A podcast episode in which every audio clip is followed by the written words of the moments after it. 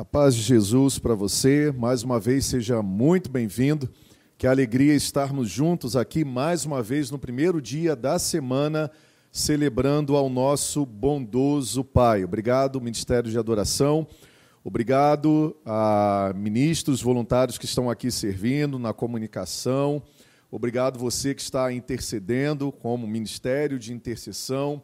Obrigado você que está conectado conosco, você que está participando deste momento da nossa celebração ao vivo, ela é presencial, ela é verdadeira, ela está acontecendo, o Espírito Santo está presente, se movendo, Jesus está aqui, onde o nome dele é adorado, e Jesus está também neste momento na sua sala, em comunhão com você, com a sua família, na sua casa, você que está na intimidade com Ele, você não está só, você está na solitude da adoração com Ele, você que está no trabalho, você que está dirigindo, você que vai celebrar ao Senhor ouvindo essa mensagem depois. Que Deus abençoe ricamente a sua vida. Hoje é o melhor dia das nossas vidas, porque é mais um dia que o Senhor acrescentou para nós.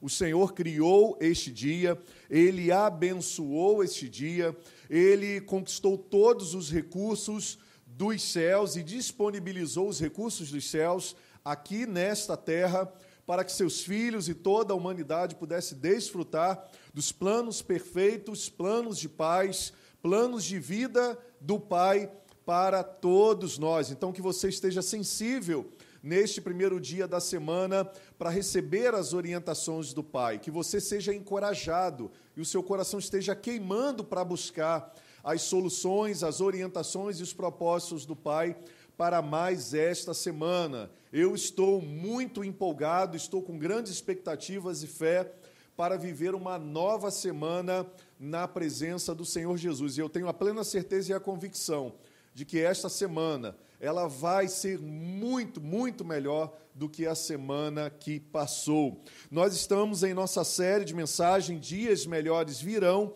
e hoje nós estamos na celebração da nossa terceira mensagem.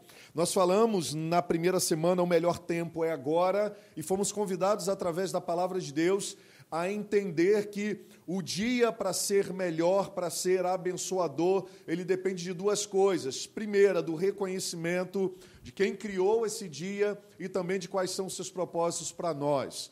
E também o segundo é que nós devemos nos alinhar aos propósitos de Deus como Pai para construirmos e edificarmos com Ele os dias melhores que Ele mesmo planejou para nós os dias melhores que foram conquistados em Cristo Jesus pelo seu sangue, pela sua vida, que nos trouxe salvação e vida eterna também, mas nos trouxe também aqui uma vida plena nessa terra. E vimos que precisamos alinhar a nossa vida ao chamamento do Senhor. Vimos na segunda mensagem, no domingo passado, que toda tempestade ela passa, nenhuma tempestade dura para sempre. E mesmo que nos sintamos sozinhos, abandonados, em alguns momentos nós não somos mais daqueles que são dirigidos, que caminham, que edificam seus dias sobre o que estamos sentindo, porque os nossos sentimentos estão contaminados com o pecado original que nos afastou de Deus. E mesmo que reconciliados em Jesus, nós ainda somos a presas fáceis para que a velha natureza nos consuma de medo, de orfandade, de desesperança achando que em momentos desafiadores Deus não está conosco, Ele não se inclina para ouvir a nossa oração, Ele não está trabalhando em nosso favor. E desmistificamos e quebramos esses mitos mentirosos que nos fazem achar e nos sentir desamparados perante aos desafios da vida e também neste desafio que estamos enfrentando agora. E hoje nós vamos meditar na terceira mensagem dessa série Dias Melhores Virão, reafirmando a nossa plena confiança em Deus como Pai. Nós confiamos no bom Pai. Duas coisas importantes nesse tema. Primeiro, que nós decidimos confiar. E decidir confiar, como acabei de falar agora, é uma decisão. Nós precisamos entender que somos chamados para sermos intencionais. Não existe campo neutro neste mundo. O mundo ele é tomado por forças espirituais. Existe uma batalha espiritual acontecendo sim. A palavra de Deus nos afirma isso. Ela diz que a nossa luta não é contra a carne ou contra o sangue. Então o apóstolo Paulo está nos lembrando que tem uma luta. Jesus nos lembrou que nós estaríamos em luta constante, porque o inimigo vem para roubar, matar e destruir, mas eu vim para trazer vida e vida em abundante. Onde está o nosso grande erro e equívoco? É somente se lembrar que o inimigo veio para roubar, matar e destruir, e se esquecer da segunda parte, que Jesus ele veio trazer vida e vida em abundância. Mas também não precisamos somente focar no Jesus que veio trazer vida e vida em abundância. Precisamos nos focar nele, mas também nos submetermos a ele em obediência. Porque se temos a certeza e a convicção de reafirmarmos mais uma vez nessa manhã que confiamos num bom Pai, estamos dizendo, em outras palavras, que tomamos uma decisão intencional de entender que Deus, ele é bom, 100% bom, não há nenhuma ação maldosa, destrutiva de Deus para com a humanidade e também que ele é o Pai. Por isso ele é um bom pai. A qualificação de que tipo de pai ele é vem primeiro, porque a Bíblia foi revelada para revelar o bom pai. Jesus veio ao mundo e se encarnou para revelar o bom pai. Mas talvez essa convicção de ter Deus como um bom pai possa estar batendo em algumas traves e em alguns entraves dos seus conceitos, daquilo que você percebe, por você olhar o mundo no momento como esse, olhar para as lutas que você enfrentou, está passando agora, ou olhar para como a humanidade está caminhando para decisões desafiadoras e os seres humanos cada vez mais escolhem aquilo que é destrutivo ao invés de escolher aquilo que traz vida e estar questionando Deus. Não concorda comigo, talvez, nesse conceito de que Deus é um bom pai. Talvez você até reafirme e declare que Deus é pai. Mas essa declaração de que Deus é Pai, ela é uma declaração religiosa. Ela é uma declaração de um jargão que todo mundo utiliza. Porque, na verdade, no fundo, no fundo, no íntimo, você não acredita de verdade que Deus é um bom Pai, porque você julga a bondade de Deus pelas maldades e perversidades que estão acontecendo no mundo.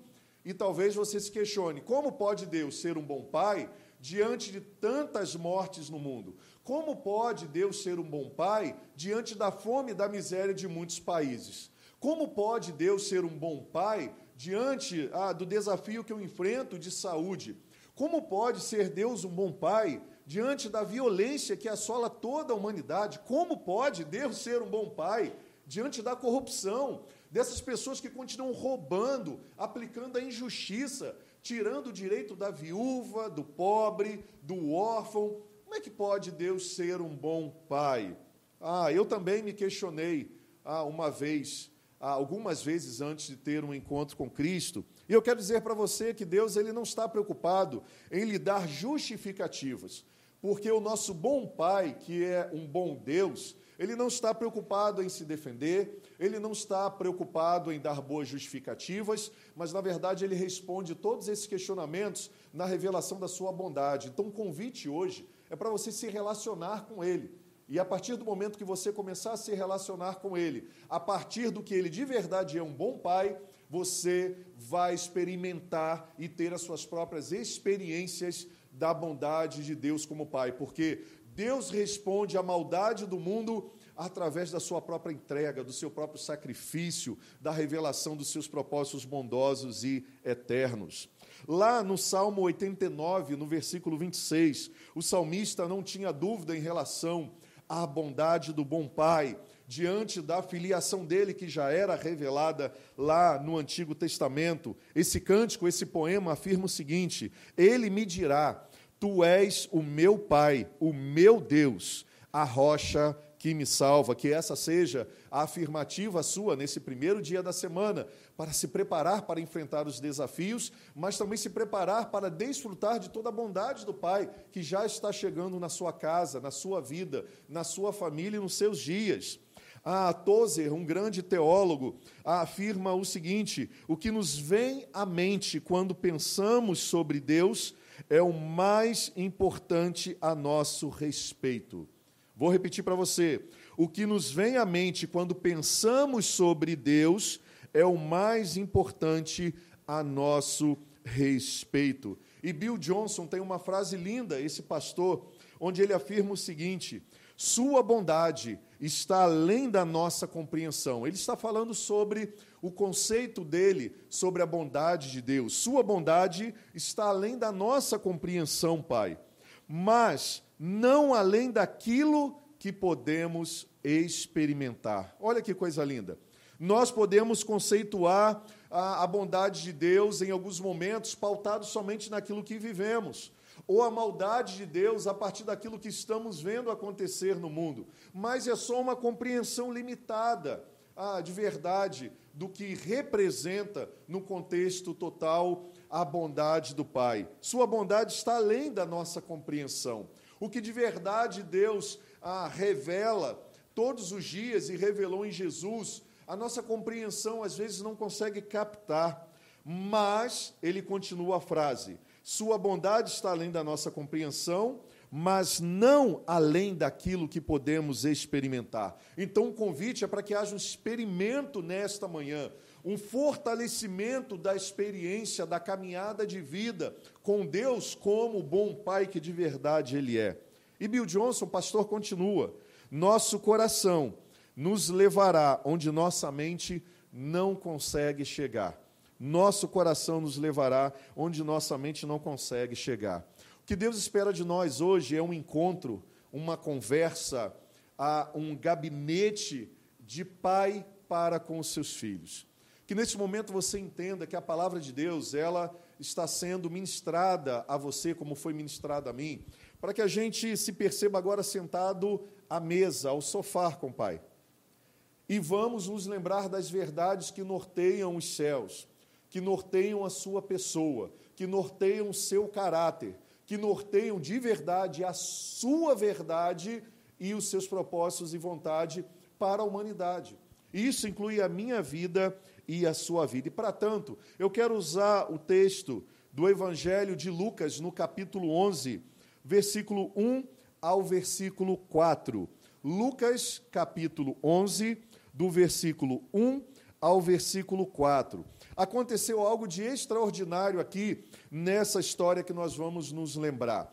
Os discípulos, eles percebem uma coisa extraordinária, a maneira como Jesus ah, se relacionava com Deus, a maneira como Jesus buscava no Pai as maneiras de passar pelas situações da vida, a maneira como ele buscava no Pai cumprir o seu chamado, o seu ministério, a maneira como ele buscava o Pai no momento de descanso, a maneira como Jesus buscava o Pai no momento de cansaço, eles começam a perceber que na agenda de Jesus havia uma pauta sendo dirigida, e essa pauta dirigida de maneira intencional era que Jesus sempre estava se relacionando com Deus como Pai. Não importa se ele estava ativamente evangelizando, enfrentando seus adversários da maneira correta, enfrentando desafios que só ele, como o próprio Deus encarnado, poderia enfrentar, como a morte, o desespero de uma mãe que perdeu um filho,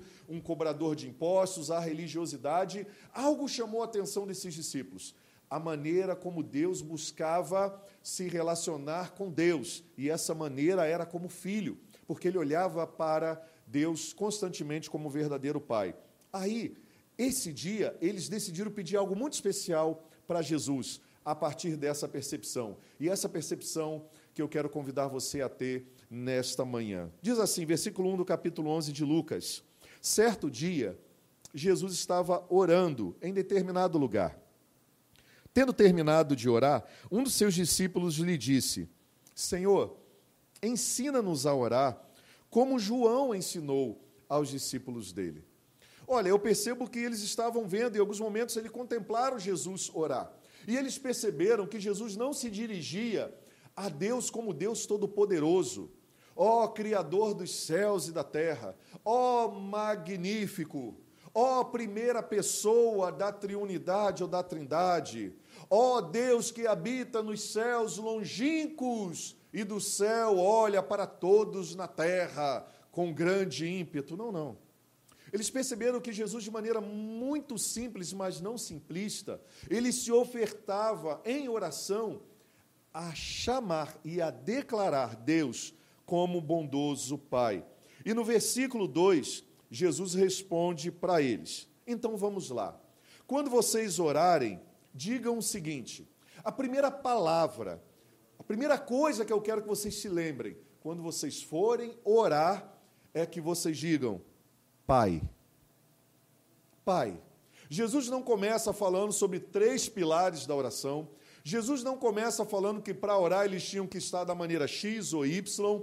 Jesus fala de um estado de intimidade que eles deveriam acessar a conversa e o relacionamento com Deus, inaugurado de maneira completamente escandalosa para os religiosos, de maneira surpreendente para aqueles judeus que seguiam ele, para os seus discípulos, mas também de maneira libertadora, inovadora, definitiva sobre a vida dos discípulos.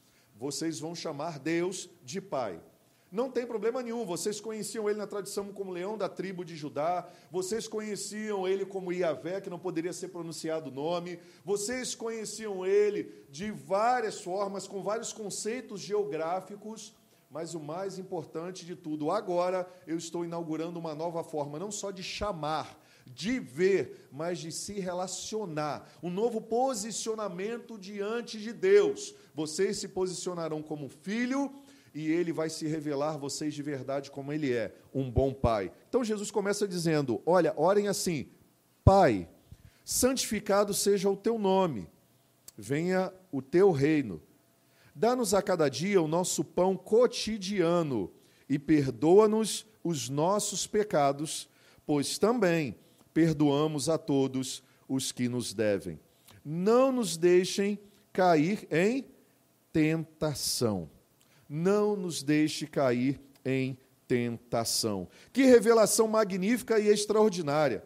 Quando penso sobre o título dessa mensagem, Dias Melhores Virão, eu acredito e invade o meu coração a percepção que é impossível acreditar que dias melhores virão se nós construirmos a nossa identidade a partir das coisas que estão acontecendo, dos desafios que estamos enfrentando, diante do perigo da morte que norteiam todos nós. E não somente pelo Covid, mas por todas as outras coisas que estão assolando o mundo.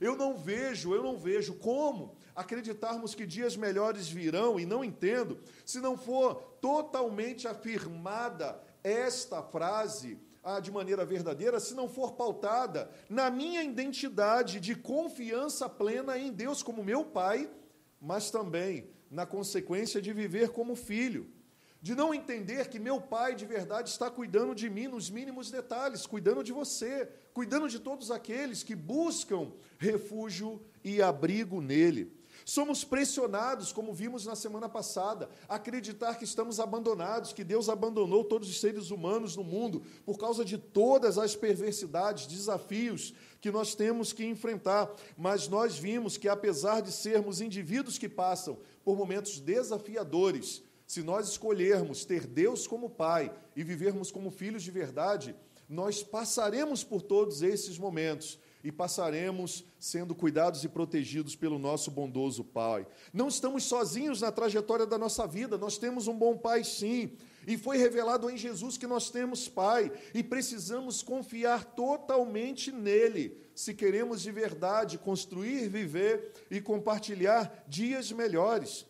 Se estamos colocando a nossa fé que dias melhores virão, precisamos reafirmar a nossa identidade, porque a nossa identidade vai revelar a nossa confiança, e a nossa confiança vai revelar a maneira como vivemos, totalmente filiados a Deus, reconhecendo nele a nossa paternidade, reconhecendo nele que ele é o nosso Pai de verdade, e não somente declarar de maneira religiosa que Deus é Pai mas confiar na totalidade da ação dele sobre a nossa vida e sobre o nosso mundo, tendo em vista que ele não perdeu o controle de nada.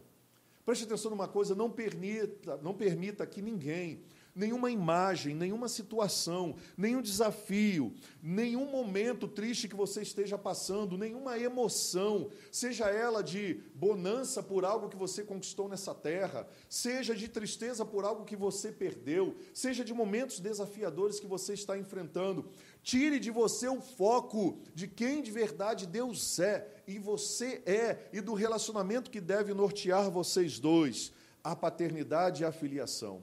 Pois isso tem sido a chave da minha vida. É bem verdade que quando me converti, ah, não foi me apresentado um Deus como um verdadeiro Pai.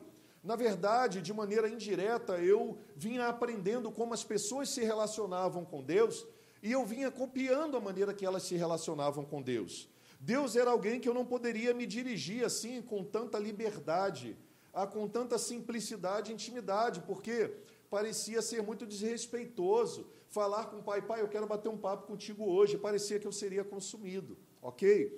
Ah, mas as pessoas também que compartilharam isso, elas não compartilharam por maldade, elas compartilharam porque era um padrão religioso de reconhecer que Deus era pai, mas somente como aquele que gerou, não como aquele que está presente quando nós invocamos o nome dele em Jesus a presença dele em Jesus. Ele é pai, mas ele é pai porque ele criou todas as coisas. Mas ele é aquele pai que dá todas as coisas, mas é um pai ausente. Você conhece pais assim? Pais que providenciam todas as coisas materiais, mas são ausentes nas emoções, nos momentos mais desafiadores, que são ah, tenebrosos e aterrorizantes no momento que nós erramos. Talvez você tenha tido essa experiência com um pai biológico e você confunda o conceito de quem Deus de verdade é porque você não olhou para Jesus a maneira que ele viveu, se apresentou, para que você tenha a experiência de Deus como filho e como pai, você filho e ele pai, e você tenha conceituado que Deus era realmente o padrão da paternidade que você viveu de maneira biológica. Mas não permita que nada, nenhuma experiência, ninguém ofusque a imagem de Deus como ele foi de verdade apresentado por Jesus e ele é. Pai bondoso, um Deus que ama você, ama a humanidade, ama a minha vida. Permita que o Espírito Santo sonde o seu coração e não só sonde, oferte o seu coração e a sua mente. Diga ao Espírito Santo que você está se ofertando para que ele te ensine diariamente a confiar em Deus, não importa as circunstâncias, como um verdadeiro Pai porque com certeza a partir dessa atitude intencional, dias melhores virão para você, e dias melhores não estão submetidos à página do jornal de hoje e de amanhã. Você me viu falar sobre isso já e vai continuar vendo. Jesus trouxe as boas notícias dos céus, o jornal que devemos ler todos os dias antes de ligar a televisão ou abrir os jornais online ou de papel, são as boas notícias dos céus e quem comunicou de maneira verdadeira, sem trazer a fake news, foi Jesus Cristo. Está aqui disponível para cada um de nós a santa palavra de Deus, porque Deus é santo. A palavra de Deus não precisa de atualização. Nós precisamos atualizar a nossa vida em relação à boa palavra de Deus. Lembra quando eu comecei conversando com você nessa manhã sobre os questionamentos em relação a Deus? Se Deus é tão bom assim, Ele é Pai, por que tanta maldade acontece no mundo? Aí é que está a grande questão. É porque a pergunta a ser feita não é onde está Deus diante da maldade do mundo, mas a pergunta verdadeira a ser feita é: onde está o mundo, logo as pessoas, em relação aos convites de Deus para que eles possam viver aquilo que ele conquistou para os seres humanos na terra. Porque olha só, é muito fácil eu questionar Deus onde ele está em meio à pandemia, quando na verdade eu deveria questionar onde estão os homens e as mulheres que brincaram com o vírus ou trataram uma coisa tão séria como essa, era só não mexer nessas coisas e que trouxe o caos para toda a humanidade. Você percebe? Nós estamos questionando Deus e colocando em xeque o seu caráter de Deus como bom por causa de atitudes destrutivas ou equivocadas ou perversas ou as cretinices humanas, desculpa a palavra. Nós questionamos Deus ao invés de questionar onde estão os seres humanos quando Deus envia seu filho para convidar o ser humano para ele ser resgatado da maldade, da ganância, da iniquidade que destrói ele mesmo, destrói os seus pares, destrói os seus irmãos que habitam na terra, pelo fato de não darem atenção a Deus, pelo fato de não darem ouvidos às orientações do bondoso Pai. Quantas vezes você já aconselhou seu filho para aqueles que têm filhos e filhas, e a sua intenção era reduzir o sofrimento, era aconselhar para que os seus filhos não cometessem os mesmos erros que você? Nós, como pais, temos essa preocupação. Mas o que vai lá no nosso íntimo, na nossa motivação, de verdade, não é somente não ver os nossos filhos errarem, é não os verem sofrerem pelos equívocos que eles vão gerar, pelos erros cometidos. O que gera dor na gente não é saber que os nossos filhos vão errar, mas é saber que eles vão sentir a dor que nós sentimos um dia. E Deus, revelado por Jesus como um bom pai, é esse bom pai que nos convida a estarmos ouvindo as suas orientações que trazem vida. Então, o convite de hoje é crer de verdade, que você não precisa mais ficar questionando Deus, porque, na verdade, Deus está questionando a todo momento seus filhos, que estão virando as costas para Ele, porque, de verdade, Ele vai continuar sendo, até o fim dos tempos, o bondoso Pai revelado em Jesus. E Jesus revela isso aos discípulos nesse momento. Pare de questionar Deus e se questione. Não é cadê o Senhor nesse momento de dor e sofrimento? Ah, nele está o antídoto, é só você buscar. Nele está a cura, é só você buscar. Nele está as respostas, é só você buscar. Para a fome que está no mundo, eu questiono: cadê Deus? Se tem crianças nos países de continente lá africano sofrendo aqui do lado da gente, não, a gente não questiona Deus. A gente questiona onde estão aqueles irmãos e filhos que têm recursos para aliviar a fome da pessoa que está passando necessidade. E não é papel só da igreja, não é papel da humanidade. Porque a humanidade questiona Deus e questiona a igreja. Mas ela tem que ser questionada em relação ao sofrimento da fome no mundo, porque Deus tem os abençoado para aliviar a dor e a fome no mundo. Então, a partir de hoje, pare de questionar Deus e seu caráter. O problema nunca esteve com Deus, o problema nunca esteve com a palavra de Deus, o problema nunca esteve com a igreja do Senhor Jesus. O problema está na falta de filiação e reconhecimento da paternidade de Deus como Pai, muito mais do que um reconhecimento religioso de que Ele é o Criador de todas as coisas, é a consciência e a escolha de se relacionar com Ele, ao ponto de que o pai influencia o filho. Sabe qual o convite de Deus hoje? O convite de Deus é influenciar você, é trazer um controle saudável dos céus, para que você de verdade prove a sua verdadeira identidade como pai, mas também se torne e viva e compartilhe uma nova identidade de filho. Então, confiar em Deus como um bom pai transforma a nossa vida a nossa maneira de encarar os desafios, a nossa maneira de encarar os perigos que norteiam a nossa existência. O reconhecimento de verdade que Deus é Pai vai mudar a maneira como nós vamos ler e estudar as Sagradas Escrituras, como nós vamos nos relacionar uns com os outros. Eu costumo dizer, no âmbito de um princípio que nós temos aqui na nossa comunidade de comunhão, a verdadeira palavra comunhão, o verdadeiro significado é: quem chama Deus de Pai e de verdade se reconhece como filho, não pode escolher irmãos.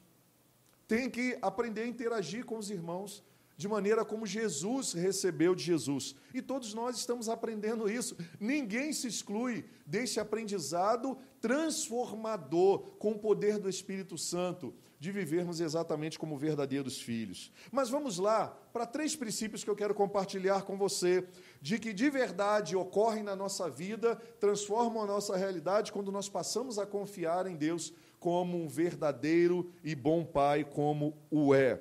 Então vamos lá, quando você confia em Deus como um bom pai, primeiro, você protege o seu coração da orfandade espiritual. Quando você protege o seu coração da orfandade espiritual, você confia em Deus e você realmente passa a se relacionar com Ele a partir do que Ele é, um bom pai e, consequentemente, você também passa a usufruir de todo o caráter e bondade do bom pai. Então, proteger o seu coração da orfandade espiritual e o meu coração da orfandade espiritual é importante. Porque lembra quando eu disse? Talvez você tenha se tornado um órfão de pai vivo pela maneira que você se relacionou com seu pai biológico. E aí você transferiu essa distorção, esse caos para a sua paternidade celestial. Você não olha para Deus como um pai confiável, como um pai verdadeiro, como um pai que cuida, como um pai que perdoa, como um pai que de verdade te chama ao arrependimento. E te chamar ao arrependimento é te chamar a oportunidade de recomeços diários para que não haja danos maiores sobre a sua vida. Então ele te convida a se arrepender do caminho de morte, das escolhas de morte, dos pensamentos de morte, das emoções de morte que você está trilhando, para que você comece a viver, a desfrutar e a compartilhar um tempo de vida e relacionamento de vida. Lucas 11, versículo 2, olha o que Jesus afirmou. E Jesus lhes disse: Quando vocês orarem, digam, Pai, santificado seja o teu nome, e que venha o teu reino até nós. Foi reafirmado também lá por João, em 1 João, no capítulo 3, no versículo 1.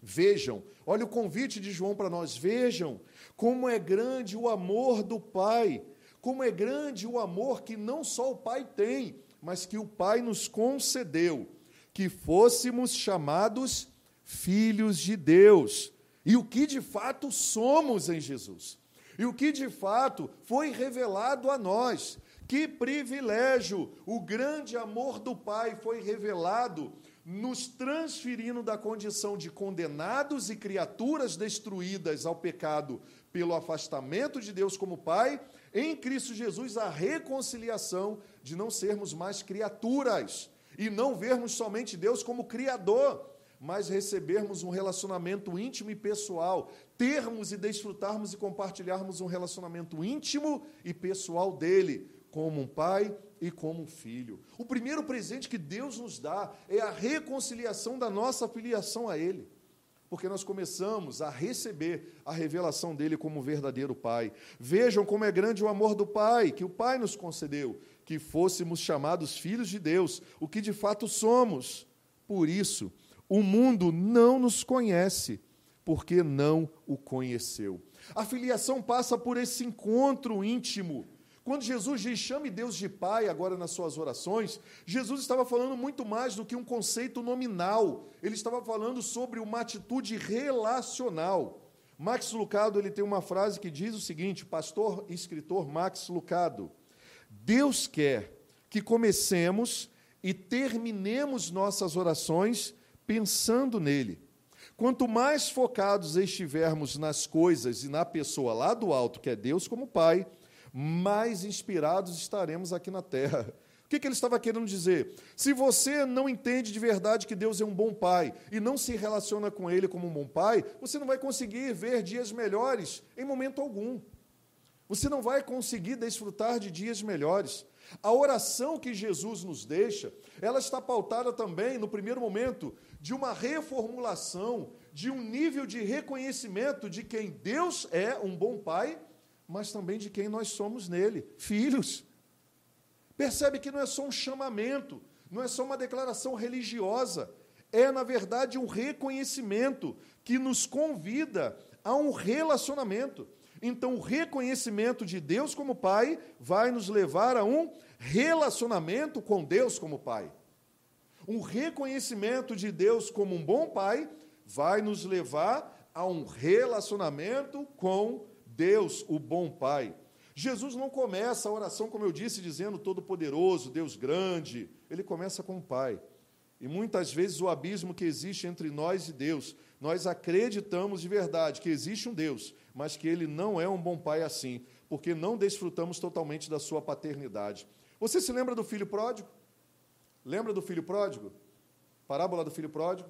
Agora você lembra de qual filho pródigo? Do que foi embora de casa ou do que ficou em casa? Aqui nós costumamos chamar essa parábola do pai que perdoa, porque o foco não está no filho pródigo, está no pai que perdoa, no pai que ama.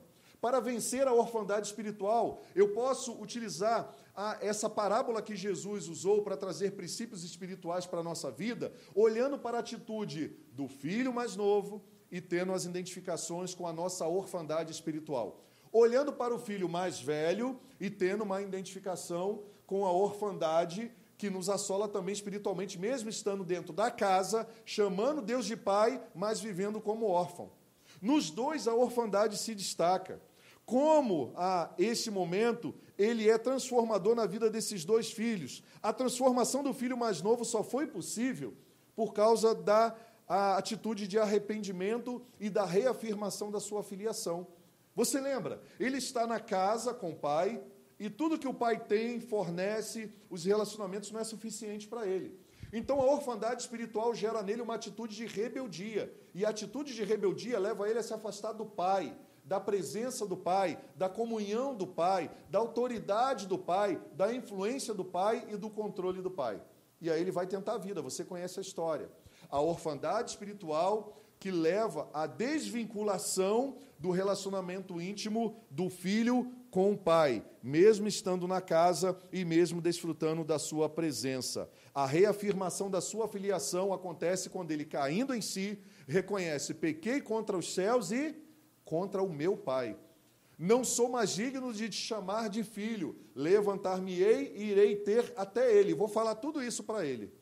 E a prepotência era tão grande, a orfandade espiritual era tão grande, que ele queria padronizar os processos de retorno e até já adivinhando quais seriam as atitudes do pai em relação a ele. Eu preciso voltar, agora eu não vou ser mais filho, porque eu considerei meu pai como ah, um morto, e ele vai me chamar de servo. E eu lembro que ele trata os servos muito bem. Então vai ser ótimo ser mais um servo na casa do meu Senhor. Olha só o que, que a orfandade espiritual leva. Leva um filho que se afastou pela rebeldia a conceituar quais são as atitudes que o seu pai tem que ter na sua volta e no seu retorno. E o que, que acontece com ele? Ele se surpreende. Porque o pai, o bom pai, não está preso à orfandade dos seus filhos. O pai faz tudo diferente, porque o pai é livre. Porque o pai, ele é bom. Ele não pode fluir dele tudo aquilo que descaracteriza o seu caráter. ele é bom. E as atitudes de bondade dele são pedagógicas, porque elas constrangem. Ele esperava ser tratado como servo, ele recebe um abraço, é pedagógico, constrange. Imagine você cometido tudo aquilo que aquele filho cometeu com o pai, e ao voltar o pai não dá uma palavra, só te abraça e te beija. É constrangedor. Por isso que a gente fala que o amor do Pai nos constrange, mas nos constrange a mudança, nos constrange a filiação de verdade, a perceber que a orfandade espiritual nos leva a um espírito faccioso contra Deus e contra os seus planos. Já o mais velho, apesar de ser corretinho dentro de casa, ele evidenciou através daquela história que nós lemos o quanto se via e também se relacionava como um servo. Você lembra da história? Olha que coisa interessante. Ele, ouvindo a música, vendo que tinha um movimento diferente na casa, descobriu que o irmão mais novo tinha voltado e a maneira como o pai tinha recebido ele. De cara, ao encontro com o pai, ele revela a sua orfandade espiritual. Ele já começa a dizer: Há quantos anos eu estou aqui te servindo e você nunca deu uma festa para mim, nunca matou um novilho. Preste atenção nisso e sublinhe. E agora vem esse teu filho, que te considerou como morto, que separou os nossos bens e que gerou toda essa catástrofe aí, e você faz uma festa, bota um anel no dedo dele, manda matar um novilho. Ah, eu acho que eu errei de casa mesmo. Eu acho que eu errei de pai. Aí o pai revela de novo o seu princípio pedagógico de libertação da orfandade espiritual. Se você for olhar o texto, você vai ver que o filho mais velho chama o irmão de aquele teu filho. O pai, para consertar e reparar de maneira profética o vínculo dos relacionamentos, ele diz assim: Meu filho, tudo que eu tenho é teu. A maneira de Deus de reconciliar a identidade dos filhos que estão em rebelião pelo espírito de orfandade, que estão em facção pelo espírito de orfandade espiritual, é devolvendo a verdadeira identidade. Ele chama o filho de filho. E mais, ele diz: o teu irmão estava morto, o teu irmão estava perdido, o teu irmão foi achado, e nós precisamos celebrar a volta do seu irmão. Enquanto o irmão mais velho chama aquele teu filho, o pai diz: Não, ele é seu irmão. O teu irmão voltou. Nós não temos o hábito ah, de brincar, mas alguns falam sério. Quando os nossos filhos dão uma pisada na bola, a gente quer chamar atenção. Olha aí, ó, o que, que teu filho está fazendo? Eu brinco lá, é meu filho? Não é mais nosso? A Giovana brinca quando eu falo, é, agora é o meu filho, não é mais nosso? A orfandade espiritual, ela se entranha em nossos neurônios, em nossas práticas, em nossas palavras, em nossas percepções, gerando o nosso afastamento da nossa verdadeira identidade, mas principalmente do verdadeiro caráter de Deus. Para vencer a orfandade espiritual, nosso coração tem que ser blindado pelo relacionamento íntimo de submissão a Deus. A orfandade está relacionada à rebeldia do filho mais novo, mas também a orfandade religiosa estava alinhada à atitude do filho mais velho, com a maneira que ele viu seu pai e o seu irmão dentro de casa. Você começa a se perceber e a perceber e a perceber Deus da maneira correta quando você começa a identificar a ação da orfandade espiritual sobre a sua vida. Se liberte dela. Sabe por quê? Porque potência sem controle não é nada.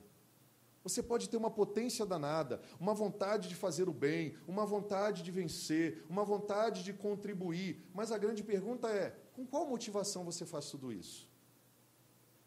Qual é a verdadeira motivação do filho mais velho em servir na casa do pai? Ele declarou naquele momento com as palavras: Há quanto tempo estou te servindo e você nunca matou um novilho para mim? O pai falou: Meu filho, tudo que é meu e seu. Se você tivesse me pedido, eu teria feito uma festa. Mas o sentimento que norteava a prática do serviço daquele filho mais velho era servidão. Ele queria ser tratado bem pelo que ele fazia mas ele não esperava que o seu pai fosse um bondoso pai no momento que ele não fizesse aquilo que ele achava que o pai gostaria que ele fizesse. Talvez o filho mais velho tenha feito um monte de coisa que o pai não pediu ele para fazer, simplesmente com um sentimento ser aceito. Parou para pensar nisso? Eu gosto de pensar que o controle de Deus é uma bênção para nós. E uma das maneiras de nós sermos libertos da orfandade espiritual é nos submetermos ao controle de Deus, o controle amoroso dele. Você já percebeu que nós temos terror da palavra controle? Quando você ouve a palavra controle, o que, que passa na sua cabeça? Limitação, falta de prazer, falta de alegria. Controle é horrível. É, isso está ligado proporcionalmente à orfandade. Vou te dar um exemplo aqui simples. Você gosta de carro, gosta de dirigir? Você gosta de uma máquina de lavar? Gostar no bom sentido, por ela aliviar o esforço que você tem que fazer e tinha que fazer no tanque, né? Você gosta de um micro-ondas? Eles têm potência. Mas se eles não tivessem pessoas que pudessem concentrar toda aquela potência e energia com controle, ela nunca seria utilizada para o bem. A orfandade sempre vai habitar nisso no ódio que as pessoas têm do controle de Deus sobre as suas vidas, pela má interpretação do que significa o controle de Deus sobre a vida delas. Elas olham para a palavra de Deus como Deus, uma religiosidade trazendo controle. Eles não veem como uma orientação para concentração de energia, de força e foco para você viver bem, para você conquistar, para você avançar, para que você realmente viva a sua verdadeira identidade. Você gosta de dirigir, homem que está aí me ouvindo agora? Dirigir, né? Em alguns momentos é bom. Eu gosto, assim, de vez em quando para viagem. Eu vou confessar que aqui por dentro eu não gosto de dirigir. Mas é interessante, a gente acaba escolhendo um carro, ah, no primeiro momento, alguns, a partir do seu perfil. Anteriormente, quando nós não tínhamos toda essa tecnologia, nós queríamos um carro por duas características. Primeiro, potência. Nós queríamos um carro potente. Falar em carro 1.0 era horrível para todo mundo. Mas aí vieram os carros mais aperfeiçoados nos motores, e aí a gente sonha com um carro potente. Mas eu pergunto para você, além de toda a potência do carro, para ele cumprir o papel dele, o papel de verdade para o qual ele foi criado, transportar as pessoas com segurança, com conforto, com tranquilidade, levando do ponto A para o ponto B, não é necessário controle? O que, que é o sistema de freio? Controle. O que, que é direção? Controle. O que é suspensão? Controle e segurança. Sabe para quê? Para que nós tenhamos uma viagem segura.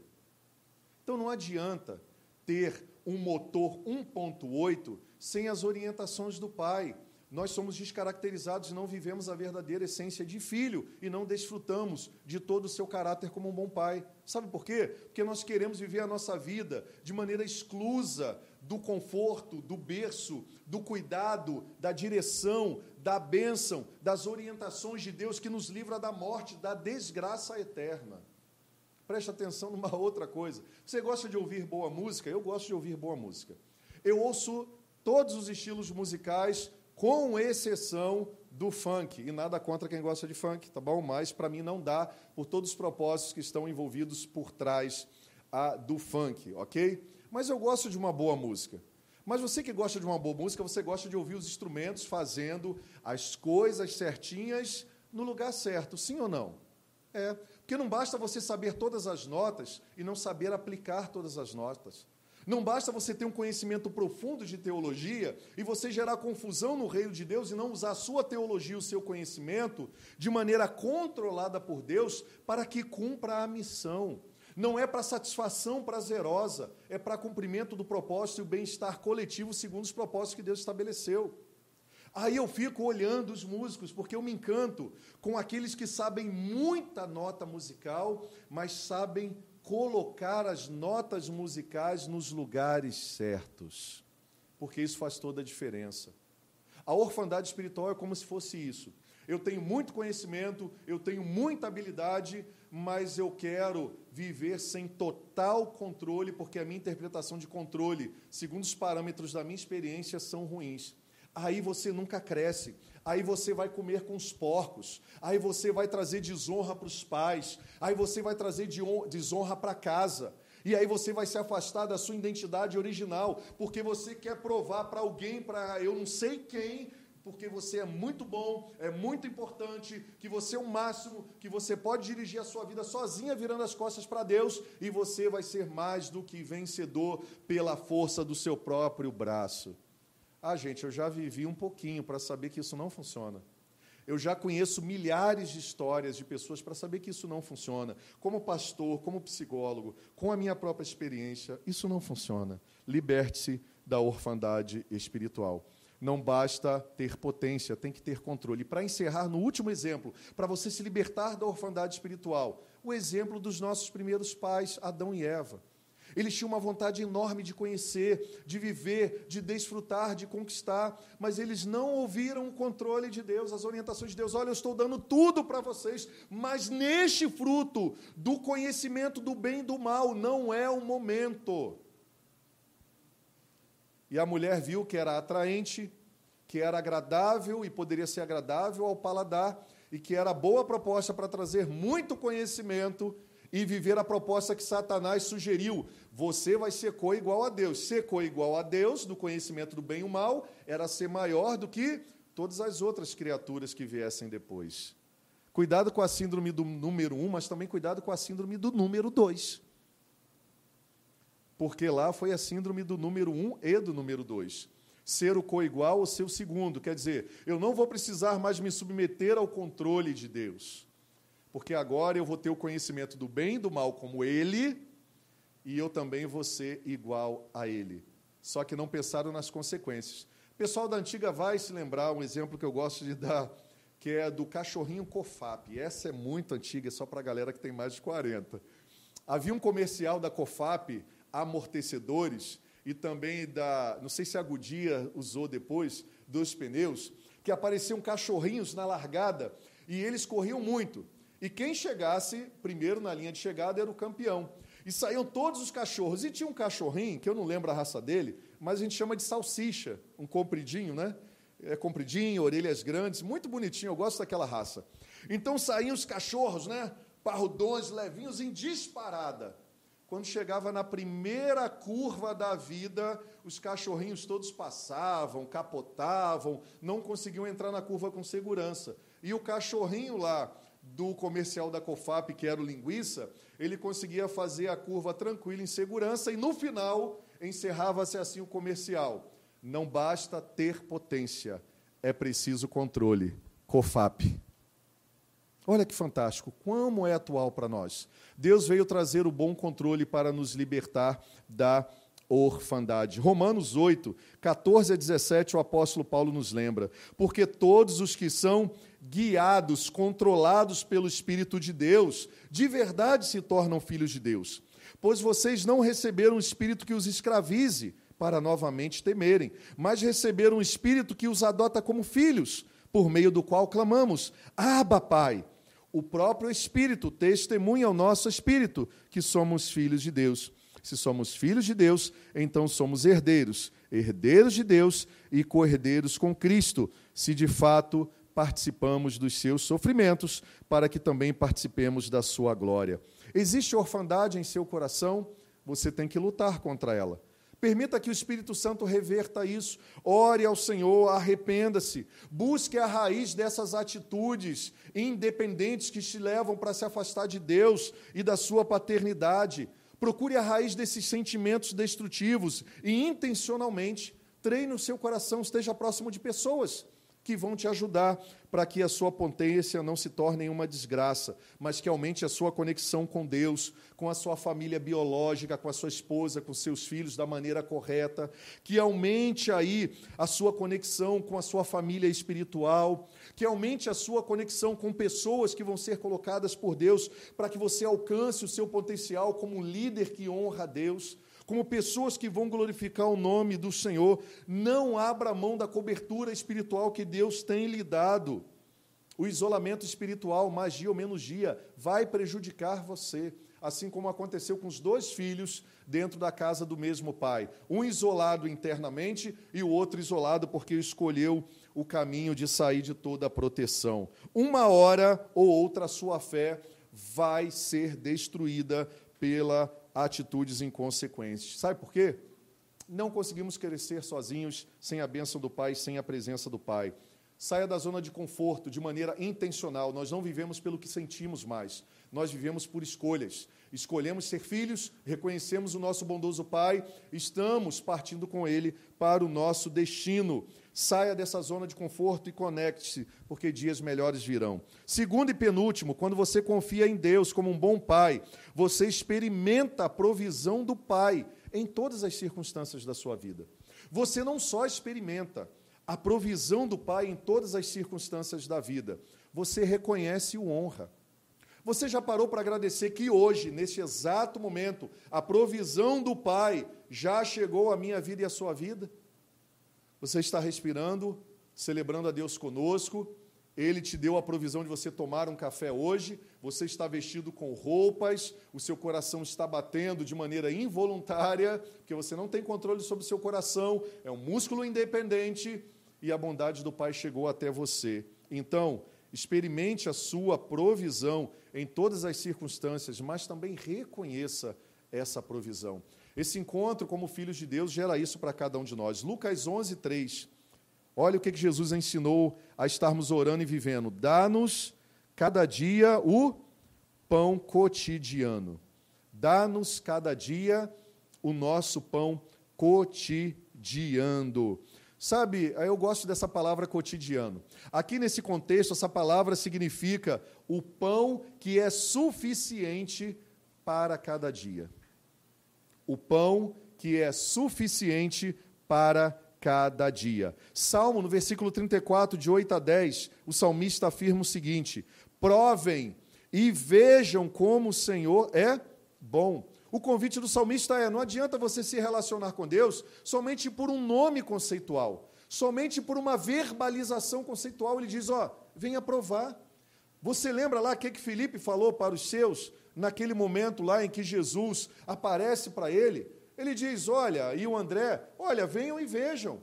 Venham e vejam quem Deus é. Não adianta eu ficar falando para vocês que Ele é o Messias. Venham e provem, é a mesma coisa. Provem, experimentem, permitam-se ter um relacionamento, é intimidade. Provem, e aí sim vocês vão ver. Não é primeiro ver para depois provar. A verdadeira filiação com Deus, a verdadeira paternidade do bom pai, só é experimentada quando nós experimentamos. Provem e vejam como o Senhor é bom e como é feliz o homem ou ser humano que nele se refugiam. Temam o Senhor, vocês que são seus santos, pois nada falta aos que o temem.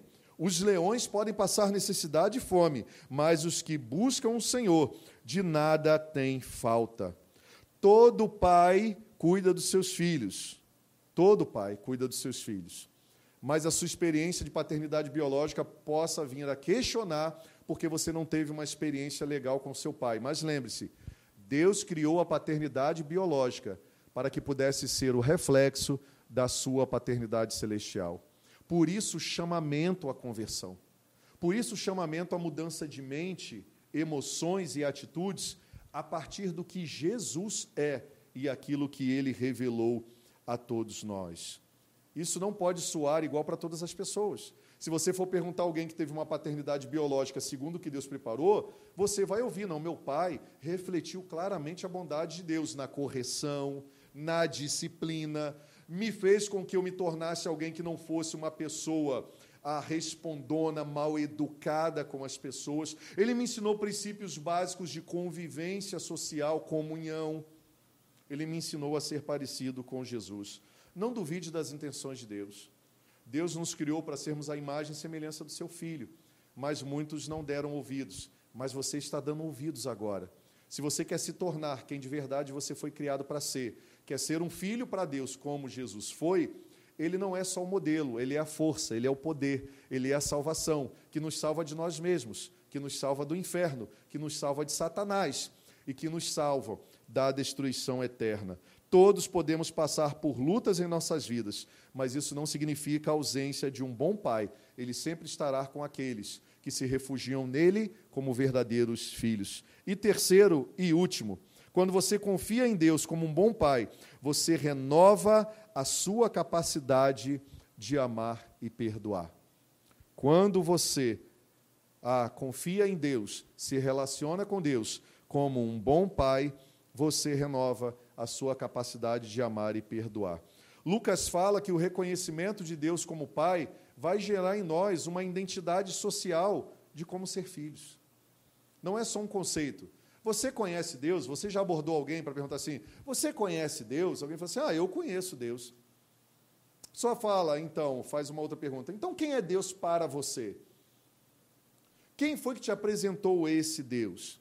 Porque dizer eu conheço Deus como um bom pai significa que eu vou me tornar um bom filho, que eu vou me tornar um bom irmão, que eu vou seguir os princípios de cura, de libertação, de conquista que ele planejou para cada um de nós. E Lucas 11:4 diz que quando eu chamo Deus de Pai, é gerado em nós um relacionamento e uma identidade que vai fluir no âmbito social, quer dizer, nos relacionamentos com as pessoas, com uma nova identidade, gerando dias melhores. E dias melhores não acontecem porque hoje vai escurecer e amanhã vai amanhecer com um sol lindo para aqueles que estão de férias, ou para um tempo mais nublado sem chuva para aqueles que têm que trabalhar, e aí vai estar relacionado o melhor dia a partir do clima daquele dia que vai ser projetado pela luz do dia, pelo dia com menos luz cinzenta, pela nuvem. Não, não. Dias melhores vão existir, ser construídos, porque eu tenho um bom pai, e essa revelação do bom pai me tornou um bom filho, e quem é um bom filho se torna um bom irmão.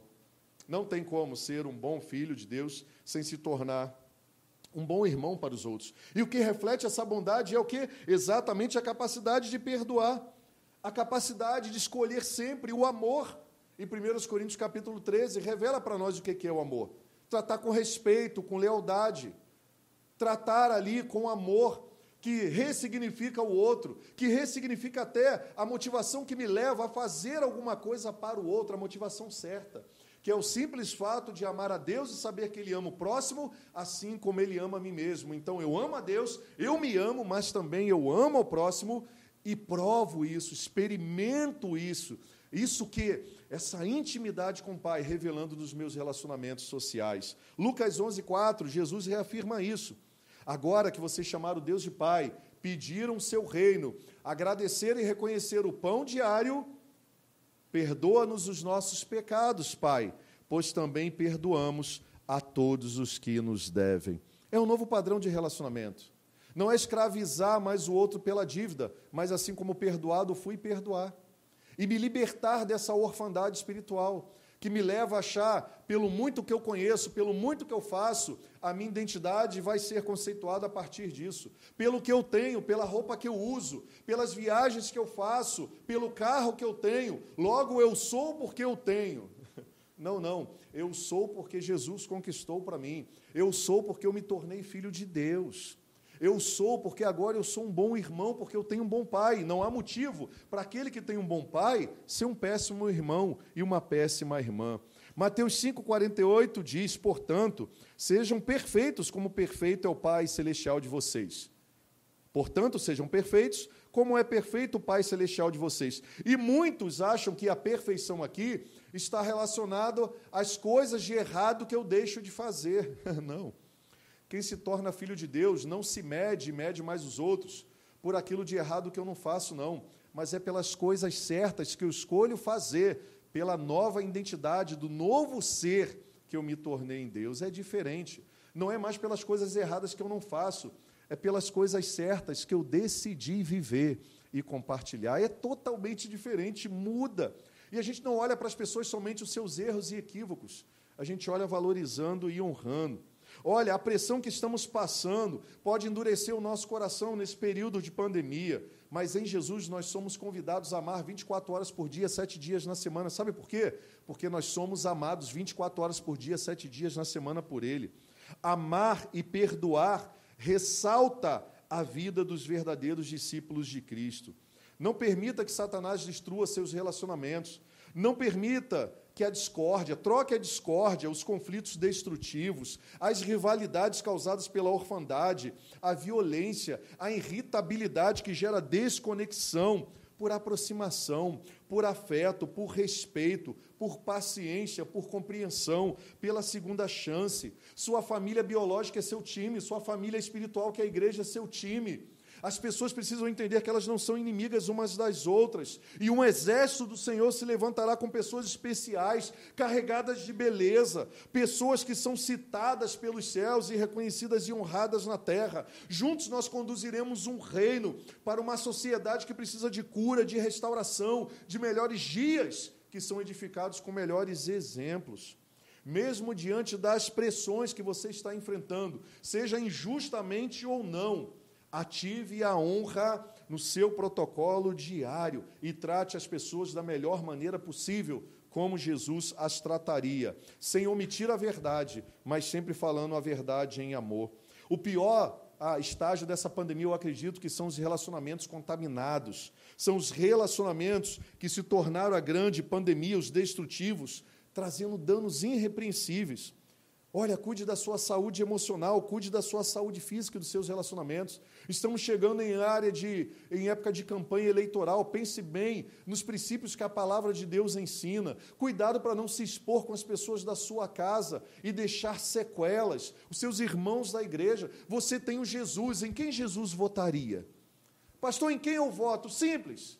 Se Jesus estivesse aqui cumprindo o papel social dele, a partir dos princípios e valores que ele estabeleceu, coletivos, porque não são princípios e valores somente pensando em pessoas que servem a ele. Em quem Jesus votaria? Votaria no cara porque vai dar um emprego para a tua família? Votaria no cara porque vai fazer desviar dinheiro da saúde e da educação? Votaria no cara que construiu praça ao invés de construir escolas, hospitais e dar um bom salário para a educação, porque é a educação que liberta?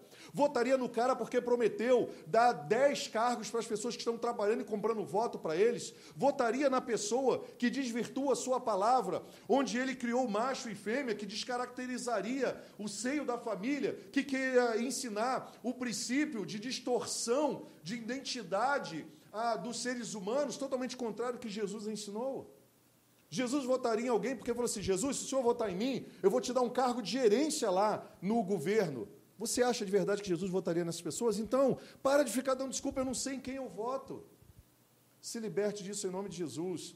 Ame a Deus, perdoe esse mesmo, perdoe o próximo e revele um amor através de boas e escolhas. Temos uma nova identidade em Cristo Jesus e precisamos caminhar nesse novo tempo com essa nova identidade. Não tem como voltar atrás. Decida se libertar das mágoas, do engano, da mentira, da corrupção, do passado e assuma o verdadeiro DNA do Pai, o verdadeiro DNA do Filho em Jesus. Kay Warren, a esposa do pastor Rick Warren, ela diz o seguinte: quando permitimos que o mal nos controle, praticamos coisas monstruosas e vergonhosas, mas quando permitimos que o Espírito Santo tome o controle da nossa vida, podemos amar até o sacrifício e além das nossas capacidades. Quando eu falo de DNA de um bom pai, eu estou dizendo que isto, em algum nível, foi passado para mim. Jesus ele não veio somente ensinar conhecimentos habituais cognitivos ele veio transferir uma identidade. Nós não nos tornamos somente herdeiros em Cristo, nós nos tornamos herdeiros de Deus e co-herdeiros em uma referência que é Jesus. Somos herdeiros de Deus, mas somos co-herdeiros em Cristo. Ele é o nosso alvo, ele é a nossa meta, ele é o nosso exemplo. Salmo 103:13, como um bom pai tem compaixão de seus filhos, assim o Senhor tem compaixão dos que o temem. Na 1:7, o Senhor é bom. O Senhor é um refúgio em tempos de angústia. Ele protege os que neles confiam. Olha, esses homens não tinham dúvida. A palavra de Deus revela isso que você não tenha também. Decida hoje confiar em Deus como um bom pai. Decida hoje descansar em suas sombras. Decida hoje conquistar, descansar, se tornar e compartilhar na pessoa que Ele criou você para ser em Jesus. A única forma de começar relacionamentos bons, relacionamentos agradáveis, frutíferos, é se tornando filho.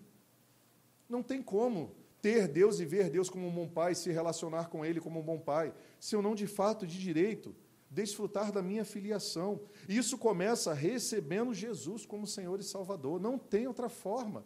Foi a forma mais fácil que Deus encontrou. Aquele que crê em mim e se arrepender se tornará um bom filho de Deus e poderá construir a sua identidade a partir do perdão que Jesus ofereceu do Pai através do seu sacrifício. A nossa nova identidade de filhos começa com a morte da antiga identidade. O problema é que a gente quer que a identidade antiga continue vivendo. Ou você vai assumir a nova identidade de filho, ou você vai ficar com a velha identidade conceitual de filho que você achava que era. Porque quem decide se somos bons filhos ou não, não somos nós. É o bom pai. E o bom pai deixou os parâmetros. Ele deixou o caminho. Ele deixou os pedaços de pães para que não pudéssemos nos perder. Na verdade, foram gotas de sangue para que não pudéssemos nos perder. João 1, versículo 12 e 13, eu encerro com esse texto. Contudo, aos que o receberam, aos que creram em seu nome, deu-lhes o direito de se tornarem filhos de Deus, os quais não nasceram por descendência natural, nem pela vontade da carne e nem pela vontade de homem algum, mas nasceram de Deus. O que, que Jesus está nos lembrando aqui através da orientação de João? Aqui Jesus está falando que existem duas identidades a identidade natural, afastada de Deus, e a nova identidade daqueles que nasceram de novo em Jesus. A segunda me leva ao nível de filiação. A primeira me deixa na criatura. O Senhor nos convida a um nível de relacionamento, não é de conceito, de intimidade, não é somente de conhecimento cognitivo. Ele nos chama para passarmos por um novo nascimento para vivermos uma nova identidade, para desfrutarmos de Deus como um bondoso Pai, nos tornando de verdade filhos pela vontade dele, alinhada à nossa intencionalidade de escolher aquilo que ele nos ofertou. Então fica aqui o convite para você. Você quer de verdade ter Deus como um bom pai? Você precisa se tornar um bom filho. E qual é o bom filho? Aquele que se arrepende de viver afastado do pai aquele que se arrepende de trilhar caminhos que o Pai não preparou para ele, porque levam à morte. Então, como se tornar um bom filho? Aceitando o convite dele para ser perdoado, aceitando o convite dele para ser salvo, aceitando o convite dele para ser a pessoa mais extraordinária que você pode ser, que foi a conceituada por ele. Então, como é que isso acontece de verdade? Aceitando o convite dele ao arrependimento, que me conduz à vida e à vida eterna. Esses são os significados do convite ao arrependimento. Esses são os significados do convite. Receba Cristo como Senhor e Salvador. São benefícios dos céus conquistados por Cristo Jesus na terra, para fazer de mim e de você verdadeiros filhos de Deus. Ele sempre foi um bom pai, ele sempre será um bom pai. Ele nunca terá filhos prediletos mas sempre terá filhos que ouvirão o seu convite, terão prazer em continuar ouvindo a sua voz, de seguir o exemplo deixado por ele, que é Jesus Cristo, e conquistar tudo que Jesus conquistou de verdade na cruz para nós, desfrutar e compartilhar. É possível? É possível. Por que, que eu afirmo isso? Porque quem garante não sou eu, é a palavra de Deus. Quem garante é Jesus Cristo. E muitas pessoas estão provando isso.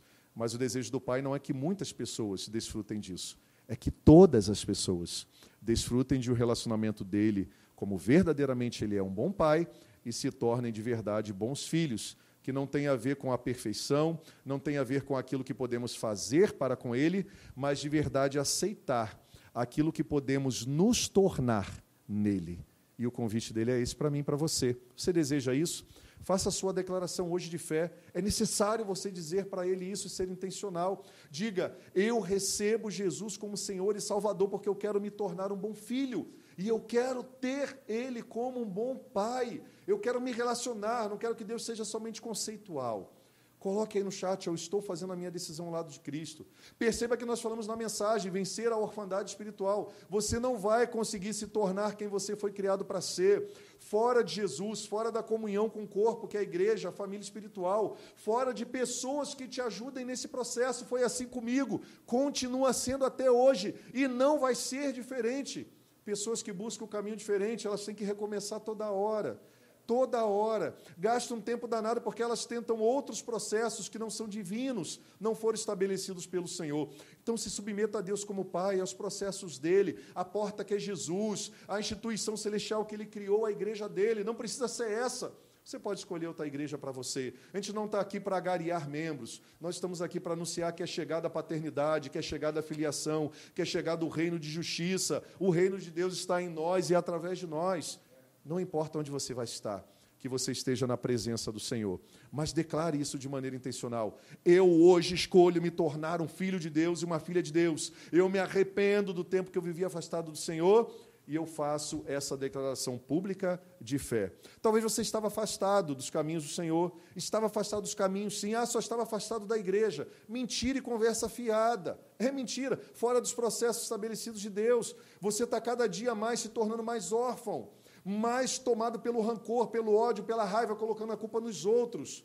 Você é convidado a voltar para a família para cuidar dessa raiz de orfandade, desses sentimentos destrutivos e ser livre em Jesus, para que você voe para mais perto dele, Diga, eu estou voltando para o Senhor. Coloque aqui no chat, nós temos pessoas para entrar em contato com você e orar com você, porque você não vai conseguir fazer o caminho de volta também sozinho. A decisão você toma sozinho, pessoal. Mas continuar e permanecer na decisão só coletivamente com verdadeiros filhos e filhas de Deus. E talvez você deseja, aí há muitos anos, decidir pelo seu batismo. Tem gente agora querendo demais que volte logo para se batizar. Ó, ficou lá sem tomar a decisão, mas que bom que você tomou mas talvez seja hoje o seu dia. Diga, eu quero me batizar. Coloque aí no chat e nós estaremos encaminhando para ministros estarem orando com você. Amém? Eu quero orar por você agora. Fique aí de pé onde você está na sua casa, se você está com a sua família. Se abracem ou dê as mãos, se pode fazer isso nesse momento. E eu quero pedir ao Senhor que abençoe vocês. Eu sou só o canal, quem abençoa o Senhor Jesus, para que não haja mais nenhum indício de orfandade sobre a sua vida e sobre os seus dias. Deus é um bondoso Pai. Você é um bom filho a partir do momento que reconhece isso. Construa os seus dias, a sua família, toda a sua existência a partir dessas verdades dos